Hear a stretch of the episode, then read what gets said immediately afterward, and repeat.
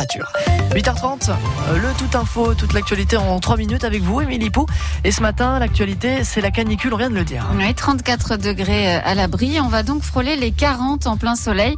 C'est le moment ou jamais d'aller se baigner à Brognard, par exemple. Il y avait du monde dès hier sur la base nautique du pays de Montbéliard.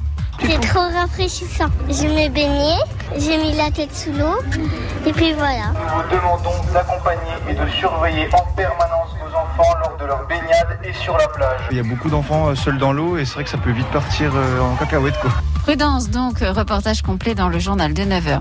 Par ces chaleurs, l'annonce est tombée à pic. Le Premier ministre confirme la fin du port du masque à l'extérieur, à condition que les distances soient respectées. Fin aussi du masque dans les cours d'école et fin du couvre-feu à partir de dimanche. Un véritable soulagement pour ce restaurateur de Belfort. C'est une euh, bonne nouvelle. Maintenant, il faut juste se mettre en place euh, d'ici la fin de la semaine pour, euh, bah, avec notre personnel pour allonger les, les, horaires de travail, puisque ce sera plus 23 heures, mais la date de fermeture, donc minuit, 1 heure du matin. là, on va juste pouvoir prendre un petit peu plus le temps et traîner un peu plus en terrasse le soir. Attention, un samedi soir, il y aura encore le couvre-feu à 23 heures. Un policier belfortin devant le tribunal hier. L'homme de 44 ans était accusé d'apologie de crimes contre l'humanité pour avoir dessiné une croix gammée lors de travaux sur son toit, une croix gammée en tuiles. Huit mois de prison avec sursis ont été requis. Compte rendu sur francebleu.fr Belfort-Montbéliard. Cédric Jubilard est toujours en garde à vue ce matin ainsi qu'une partie de sa famille dans l'enquête sur la disparition de sa femme il y a six mois dans le Tarn. Le maire de Cagnac-les-Mines, Patrick Norkowski, hésite entre prudence et soulagement.